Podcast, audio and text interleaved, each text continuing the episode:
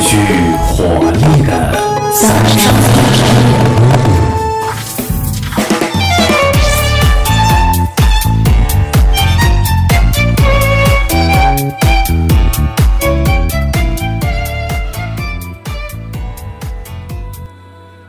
各位亲爱的听众朋友们，大家下午好，欢迎收听今天的阳光校园广播台，我是主播立冬，我是主播北风。我们今天的节目是回溯风云，展望盛世。二零二零以一个猝不及防的方式降临，伴随着伤痛、泪水，我们开始了这一年。在这个特殊的七十一周年国庆，我们回望二零二零年已走过的路程，可能心头酸涩，也可能留有感动。人声鼎沸，车水马龙，这是我们永恒的愿景。所以，即便生活向我们开了一个不合时宜的大玩笑，我们也依然愿意从容而上，笑迎风雨。毕竟，回望我们中华民族的千年长河，亦或是近百年来所经历的风云巨变，我们都看过太多风霜变幻，太多崎岖坎坷。但，清风明月绵绵长存，我们中华民族始终生生不息。七十年栉风沐雨，七十年筚路蓝缕。前赴后继的征程之中，有太多挥洒的热血和年轻的生命。这背后是中华儿女们滚烫的爱国之心和不屈不挠的毅力。然而，历经坎坷，我们终能看见这盛世锦绣，国泰民安。今朝，祖国华诞，四海同喜。特殊时刻，就让我们回溯历史，跟随脚步，去感悟那些赤诚的灵魂和不灭的辉煌。今年年初，伴随着浓密的灰暗和可怕的病毒，新冠肺炎来了。城市沉重地呼吸着，人们戴着蓝色的口罩，像抓住最后的希望。我们措手不及，但绝不认输。在疫情爆发之后，党中央迅速建立起全国范围内严密的疫情防控，同时各地医院纷纷派出援鄂队伍救援疫情最严重的武汉。无论是白衣逆行者、秩序管理者，还是物资运送者，又或者是听从号召庇护宅家的人们，我们都是疫情的防控者。都是支撑国家走过危难的挑担人。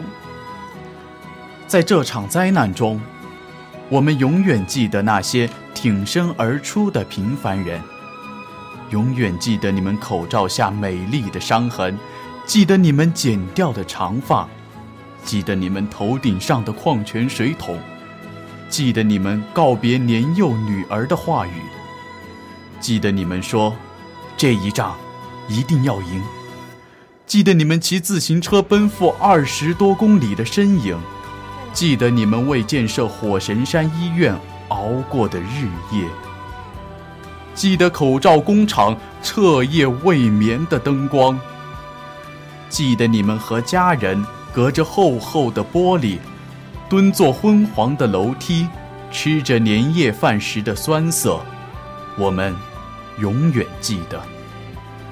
我们也相信。冬将尽，春可期。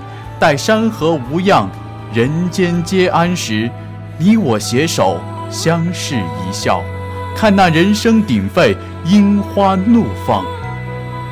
在庆祝华诞的今天，疫情虽然已得到控制，但仍然还有二次爆发的风险。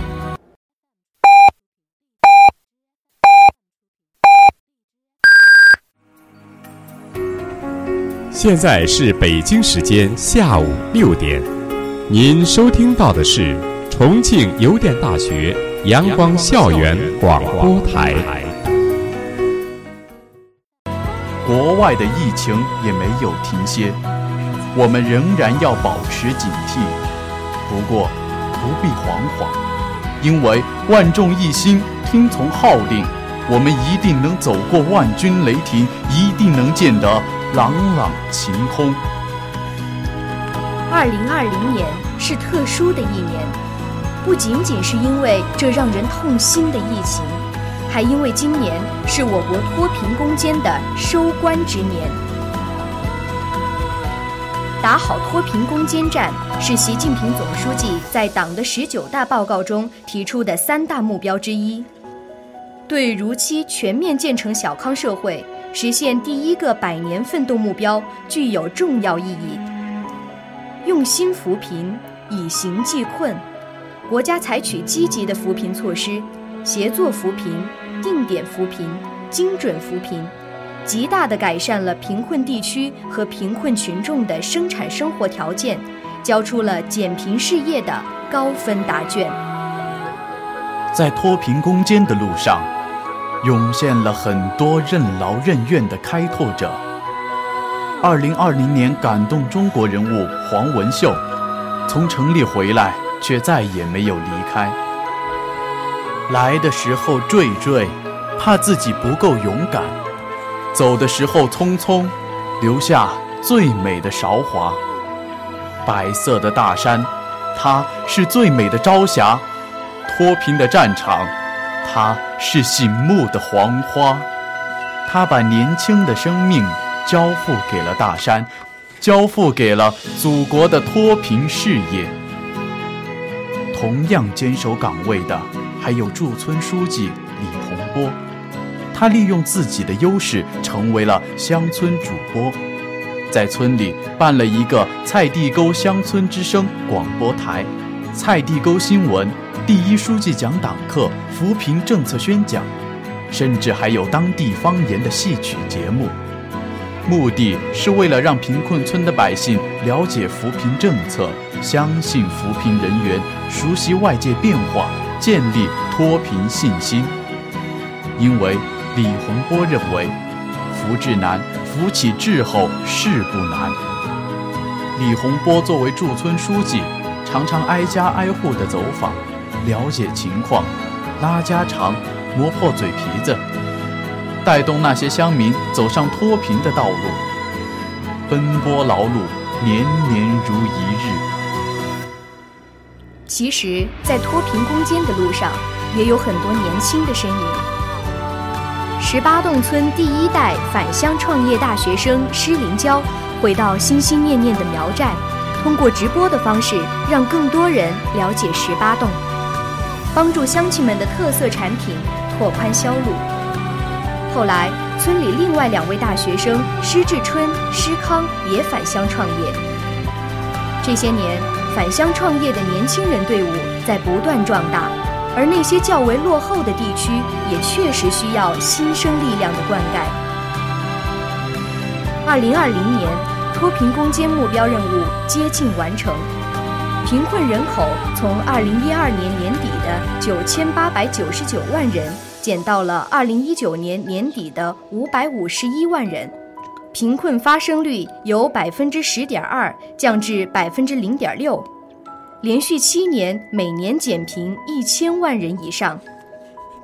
到今年二月底，区域性整体贫困基本得到解决，贫困群众收入水平大幅度提高，贫困地区基本生产生活条件明显改善。九百六十多万贫困人口通过异地扶贫搬迁，摆脱了一方水土养活不了一方人的困境。贫困地区群众出行难、用电难、上学难、看病难、通信难等长期没有解决的老大难问题普遍解决，义务教育、基本医疗、住房安全有了保障。中国的减贫方案和减贫成就。得到国际社会的普遍认可。今年脱贫攻坚任务完成后，我国将有一亿左右贫困人口实现脱贫，提前十年实现联合国二零三零年可持续发展议程的减贫目标。世界上没有哪一个国家能在这么短的时间内帮助这么多人脱贫，这对中国和世界都具有重大意义。对此，国际社会对中国的减贫方案是高度赞扬的。回溯已走过的2020年，我们虽然免不了沉重和压力，但是我们仍然有决心和希望。去创造一个繁花似锦的未来。所以，在这里，我们还是会说一声“二零二零，你好”。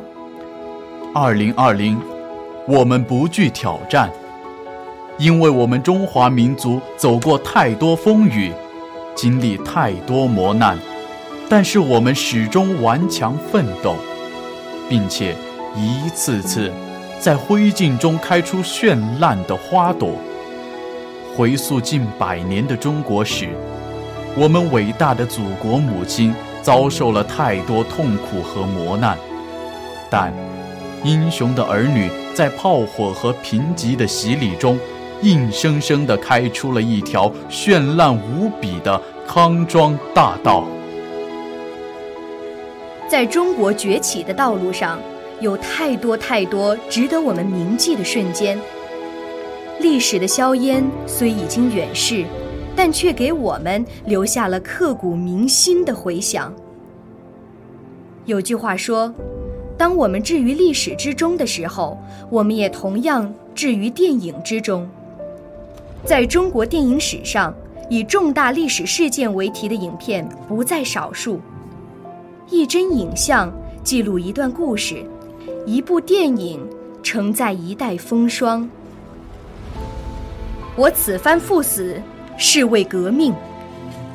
电影《辛亥革命》以秋瑾的这段独白开始，落地的话语是刀枪般的凛冽，是赤浪般的热血。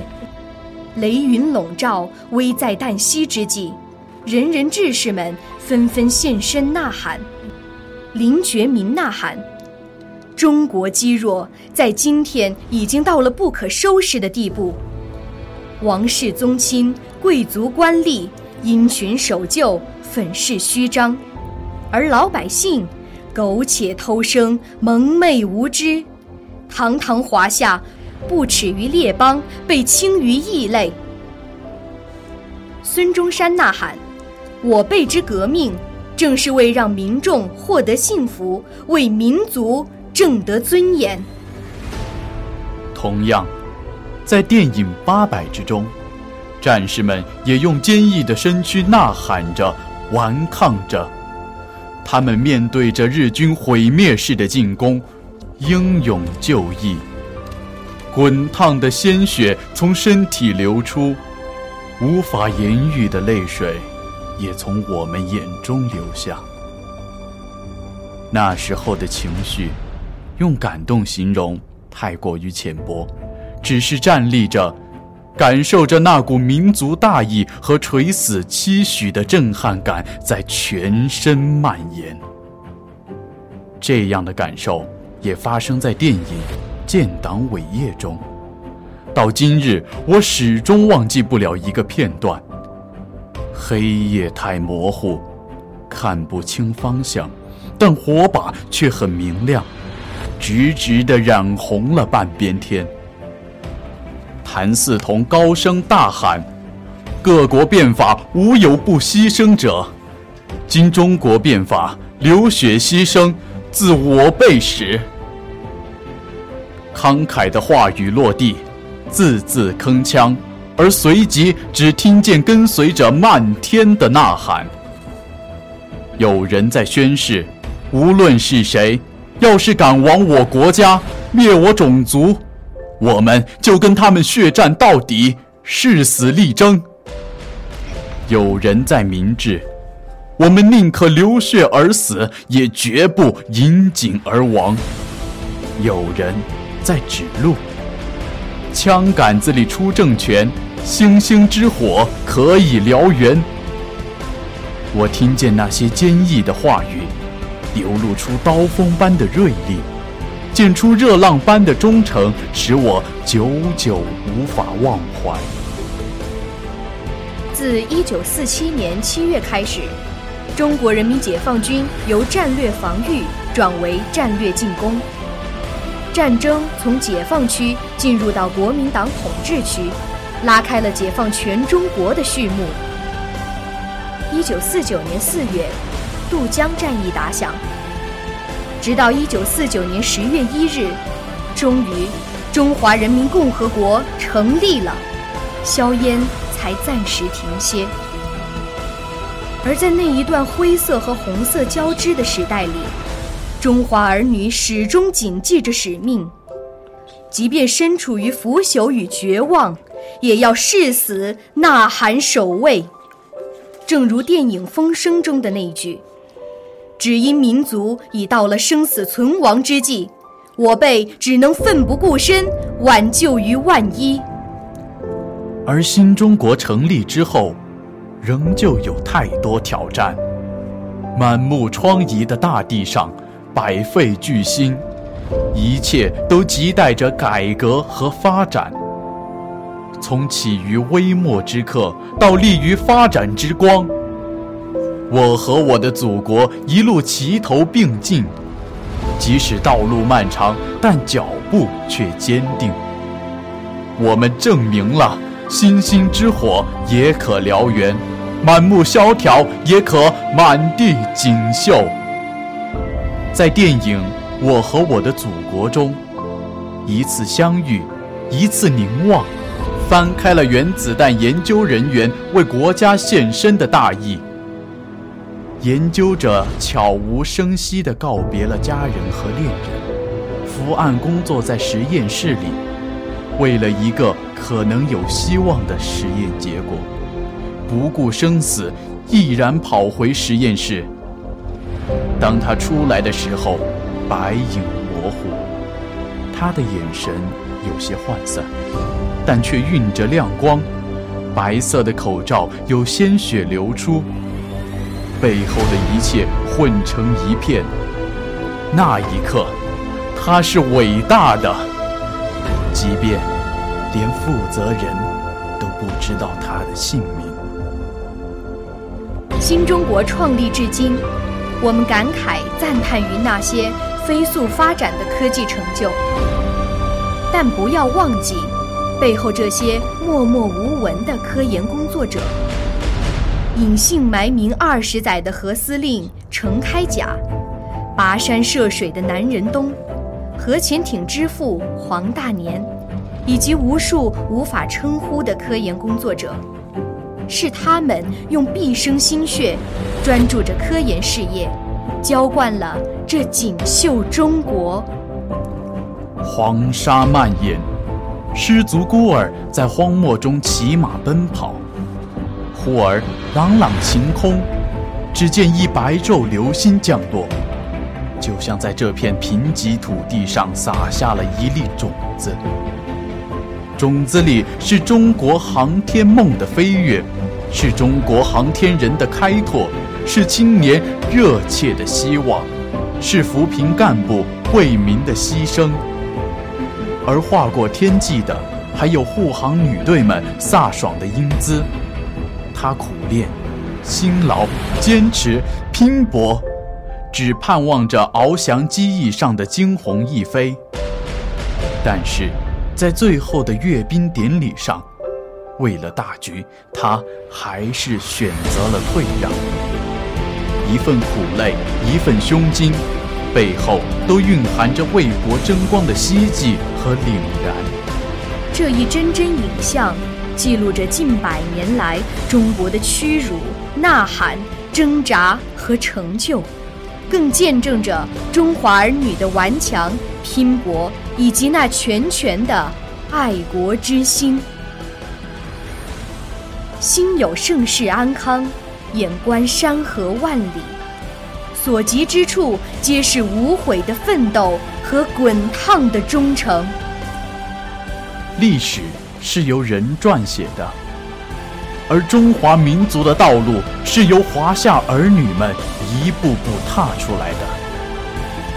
在这片挥洒着热血和金黄的土地上，烙印着华夏儿女赤诚的信念和坚韧的毅力。回溯历史，漫入眼的，就是那些炙热而滚烫的灵魂。下面就让我们来谈谈历史上的中华赤子华夏之光。身不得男儿烈，心却比男儿烈。这是巾帼女儿身，热血奉家国的秋瑾。一九零四年七月，秋瑾不顾丈夫王廷钧的反对，冲破封建的束缚，自费东渡日本留学。在东京入中国留学生会馆所设日语讲习所补习日文，常参加留学生大会和浙江、湖南同乡会集会，登台演说革命救国和女权道理。他和刘道一、王实泽等十人结为秘密会，以最终打破了桎梏在身上的封建枷锁、反抗清廷、恢复中原为宗旨。创办了《白话报》。秋瑾一贯以提倡女权为己任。他说：“女学不兴，种族不强；女权不振，国势必弱。欲求男女平等，女子必当有学问，求自立，不当事事养己男子。”他以“剑湖女侠”等笔名，在杂志上发表了《演说的好处》。警告中国二万万女同胞，警告我同胞等文章，抨击封建制度丑恶，宣传女权主义，号召救国。他写道：“我们女子要是有志气的，我们自己要不振作，到亡国的时候，那就迟了。”字里行间都充满了女权解放的激情和爱国救民的热诚。在留日学习期间，他写下了许多革命诗篇，慷慨激昂，表示危局如斯敢牺牲，愿将生命作牺牲，拼将十万头颅血，须把乾坤力挽回。从决定报国的那一刻起，秋瑾就将一生交给了革命兴复和救国救治。无所畏惧地奔波在这一片他所热爱的土地上。然而，危机四伏的时代，每个人都是朝不保夕。一九零七年的七月六日，徐锡麟在安庆起义失败，他拒绝离开绍兴，表示革命要流血才会成功。他遣散众人。毅然留守大通学堂。十四日下午，清军包围大通学堂，秋瑾被捕。他肩部吐供，仅书“秋风秋雨愁煞人以对”。一九零七年七月十五日凌晨，秋瑾从容就义于绍兴宣亭口，时年仅三十二岁。英雄的生命终止，但精魂永存。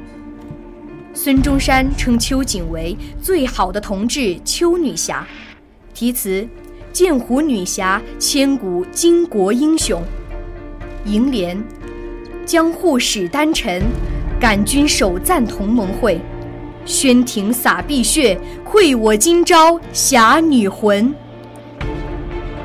巾帼英雄的热血。流淌在这片广袤的大地上，他奔忙革命的坚毅和从容赴死的大义，将永远闪耀在民族的史册上。一百多年后的今天，我们喜迎国庆，眺望着四海升平、国泰民安，但永远不会忘记，为这盛世锦绣付出心血和生命的先烈们。身披戎装，保家卫国，告别军旅，本色不改。这是永远的革命人，张富清。初春的鄂西武陵山区，乍暖还寒，在来凤县城一栋普通的居民楼里，穿着一件旧棉袄的张富清老人，坐在客厅里的火炉旁烤火。如果不是去年十一月份采集退役军人信息时，张富清拿出泛黄的报功书，还有几枚奖章，几乎没人知道这位九十五岁的老人是一名特等功臣。一九二四年，张富清出生在陕西汉中市洋县。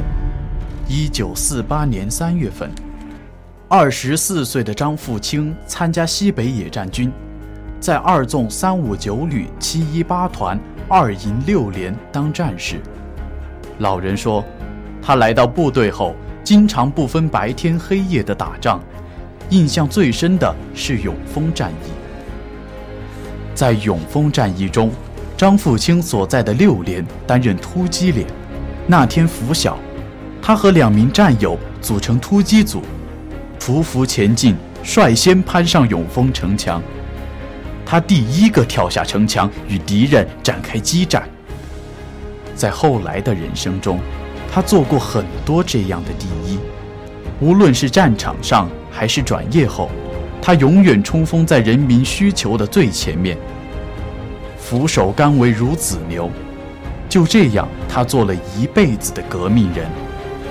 张富清老人说：“当年他的身体很瘦弱，但他多次参加突击组打头阵，一冲上阵地，满脑子是怎么消灭敌人。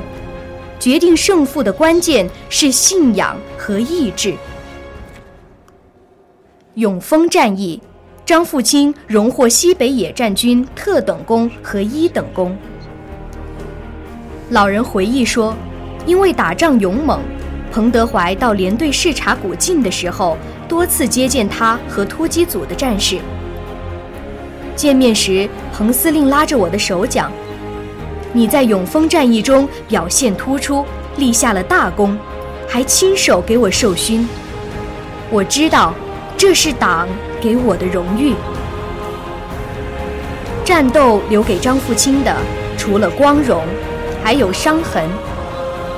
在他看来，这些伤痕是另一种奖章。作为一名共产党员、革命军人，入党时就宣誓要永远听党的话，党指到哪里，我就坚决打到哪里。张富清说：“当他所在部队面临调整时，他响应号召，选择了去偏僻的鄂西山区，在来凤县一干就是一辈子。”并且当年公社班子成员分配工作片区，张富清抢先选了最偏远的高洞片区。那里不通路、不通电，是全公社最困难的片区。几十年里，他从未向外透露自己的战斗经历，居功不自傲，就这样默默地奉献着自己，任岁月流逝，却始终。不变初心，年过古稀未复利，犹向苍穹寄深情。这是两弹一星航天人孙家栋的坚守。少年勤学，青年担纲，他是国家的栋梁。导弹、卫星、嫦娥、北斗，满天星斗璀璨，写下他的传奇。今年九十一岁的孙家栋是中科院院士、探月工程总设计师。他的一生与中国航天的多个第一密切相连。孙家栋是中国第一枚导弹、第一颗人造卫星、第一颗遥感探测卫星和第一颗返回式卫星的技术负责人、总设计师。是中国通信卫星、气象卫星、资源探测卫星、北斗导航卫星等第二代应用卫星的工程总师，是中国两弹一星功勋科学家。他领导下所发射的卫星，奇迹般的占整个中国航天飞行器的三分之一。二零零九年，他获得了中国国家最高科技奖。孙家栋把自己看得很简单，他说：“反正国家需要你到哪里就到哪里，交给任务就把工作做好。”二零零七年是嫦娥一号卫星发射升空的关键性一年，这一年也是孙家栋最为繁忙的一年。为了探月工程能够按计划顺利实施，大量的事情需要协调落实。他还肩负着中巴资源卫星和北斗卫星总设计师的重任，马不停蹄地从一个城市飞往另一个城市。有时候一周之内要去三四个城市，打飞机的士成了他的家常便饭。老伴魏素萍心疼地说：“他总是天天跑，穿皮鞋太累，我每年光布鞋就要给他买四五双。”在嫦娥一号顺利完成环绕月球的那一刻，全国的电视观众在电视屏幕上。看到了一个被摄影师抢拍到的镜头。当航天飞行指挥控制中心的扬声器里传出嫦娥一号卫星成功的消息时，大家全部从座位上站立起来，欢呼跳跃、拥抱握手。而孙家栋却走到了一个僻静的角落，他悄悄地背过身子，掏出手绢，在偷偷地擦眼泪。这个镜头令许多人动容。一份甘做冷板凳的钻研，一份不惧艰险的勇气，一颗为国为民的忠心，一代航天人的坚守，最终汇成了我国航天的巨大飞跃。我们作为后来者，奋力急追，终于在今日能有一席之地。唯愿在未来浩瀚的星空中，能有更多中国的璀璨身影。正是有了一代代中华儿女的艰苦奋斗，才让我们的中国在世界上有了一席之地，拥有了他国所尊重和忌惮的实力。今天，我们终于可以看见那鲜艳的红旗飘扬在了世界的潮流之中。其实。不仅是中国国旗，现在越来越多的中国制造和中国创造涌现出来，并走出了国门。我想，其中最让人惊叹的一项成就，当属中国桥。没错，全球最长的跨海大桥——港珠澳大桥的主体桥梁，在2016年国庆节前夕就正式贯通，令人振奋。近年来，在中国的江河大海上，一个又一个世界之最的桥梁也是正在如火如荼的建设。中国已成为桥梁数量最多、跨度最大的世界第一桥梁大国。从斜拉桥到悬索桥，从铁路大桥到公铁两用桥，从跨江大桥到跨海大桥，中国桥梁建设者。步步探索，自主创新，中国桥梁家族不断壮大，以令世人惊叹的规模和速度迈向世界前列。而今天，我们想要讲述的是纪录片《中国桥梁》里的一段故事。这时候，我就不得不提起一位值得尊敬的桥梁大家了——毛以升。他在美国康奈尔大学获得工程学硕士，是当时中国最厉害的造桥专家。当时，毛以升想要建立一座中国人自主的现代大桥，外国专家对此都嗤之以鼻，完全不认为中国有能力建造这座桥，甚至。当时，银行背后的外国财团因为不相信中国人的造桥能力，拒绝为钱塘江大桥工程提供资金。但是没有钱，怎么造桥？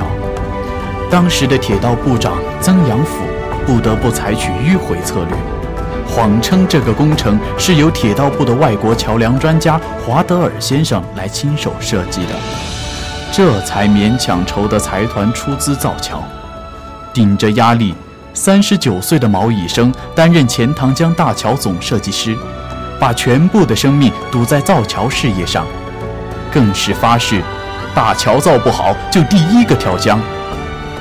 在造桥的过程中，总工程师罗英有一天出了一个上联：“钱塘江桥五行缺火。”这真是个厉害的上联。钱塘江桥四个字，偏旁部首分别是金、土、水、木，在五行里面还少一个火，所以是五行缺火。想了很久，都没有人能对出下联。不幸的是，神队友的乌鸦嘴还真给说中了，战火竟然真的烧到了大桥。一九三七年八月，驻军上海的日寇发动了全面进攻。淞沪会战爆发，杭州危在旦夕。八月十四号这天，整个杭州地区被日本空军轰炸，陷入了一片火海。而此时的毛以升正在水下三十米的沉箱里，和全体技术骨干研究桥墩的一个技术难关。因为轰炸，突然沉箱停电了，几十个人就这么被困在漆黑的水下，恐惧到了极点。水箱没电，气压就保持不住，这么下去，很快江水就要压进来。不但沉箱和桥墩不保，全部团队也要丧命于此。结果，等了十分钟，居然来了电，大家都在水下，并不知道轰炸的事。毛以升上到水面上去一看，这才发现杭州已经是一片火海。四下空无一人。当他靠近岸边，发现只有一名工人等在气阀旁边，于是问他怎么回事。工人答道：“毛先生，刚才日本人的飞机来轰炸了，所有人都避难去了。”毛以升非常震惊，这断掉的电竟然是工人冒着生命危险续上的，于是问道：“你怎么不逃？”工人说：“我怎么能逃？我走了，你们怎么办？”毛以升听完，很是感动。就这样，团队冒着生命危险坚持着。钱塘江大桥挺着战火，终于艰难地完工了。大桥造成，民族抬起了头，这是中国桥梁史上的一大步。一九三七年九月二十六日，大桥下层的火车铁路通车，运送大量我军急需军火物资的火车终于可以从长江上通过。十一月十七日，第一辆汽车从桥的上层公路通过，两岸无数人民掌声雷动，热泪沾襟。当天就有十几万人。得以通过钱塘江大桥撤退逃难，这是中国里程碑式大桥的一段故事。读完，心头总是萦绕着什么。那个时候，现实太艰难，而我们的前辈就这样在艰难中开辟道路，树立了中华民族的尊严，实在值得我们敬佩。除了刚刚谈到享誉世界的中国桥，中国还有一张非常闪亮的名片，那就是中国高铁。高铁作为中国创造的一大成就，可谓是给我们的生活提供了非常大的便利。在过去，人们总是会问：“你买到票了吗？”而现在，买一张回家的车票早已不像从前那般难于上青天。一趟高铁就可以舒适且快速地带我们回家。在这人人都能亲身感受到的变化当中，高铁自然成为了铁路春运出行的第一主力军。它不仅完成了为人民服务的使命，也已经悄然改变了中国三十年的春运格局。国资委副主任刘强在一次会议上说。我真的不敢相信，我们的高铁已经先进到了这种程度。但是它又实实在在地摆在我的面前，不容我怀疑，不容我否认。几年前我们去邯郸开会，来回要两天的时间，而且还折腾得非常累。但是现在早上去，下午办完事，晚上就可以回来，又快捷又舒适。高铁现在已成为中国的一张亮丽名片，但其实，在这张名片的背后，也有很长的一段故事，大抵可以概括成一部烧脑商业片和一段逆袭史。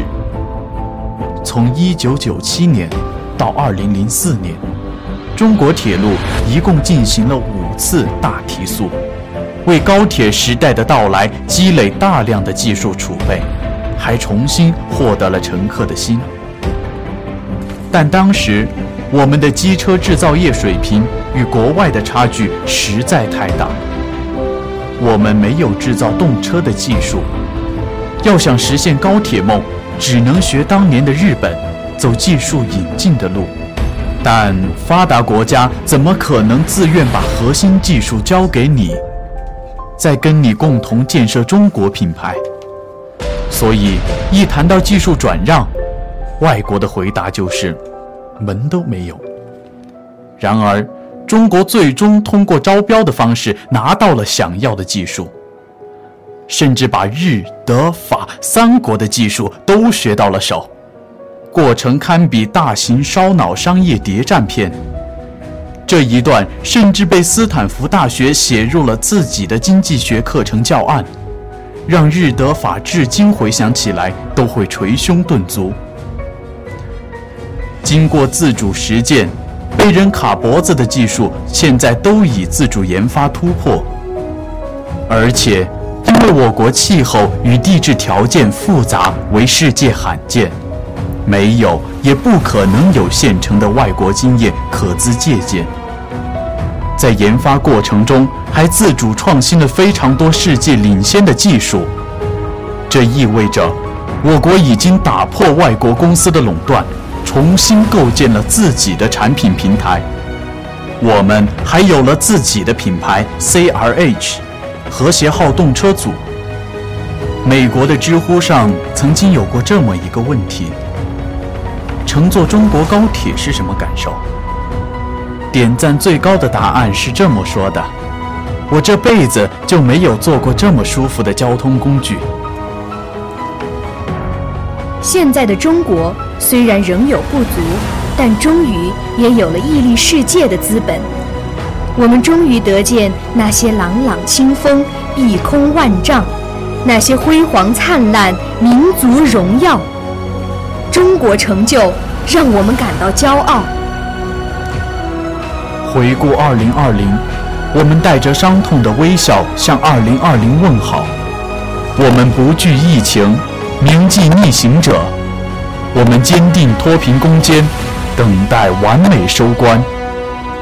回溯历史，我们目睹了中国近百年来的风雨巨变，混沌腐朽中的觉醒和顽抗，漫长道路上的探索和坚持，白手起家的筚路蓝缕，桥梁高铁的创新实践，这些令人心胸震荡的历程，都是中华儿女用坚韧的身躯和赤诚的热血一步步踏出来的。但新时代的路还需要更多新生力量。梁启超在《少年中国说》中讲过这样一段话：“而谁是如虎，谁是鹰隼？新时代的我们有着新奇的头脑、旺盛的精力、开阔的视野、锐利的双眸，以及无法被限量的未来。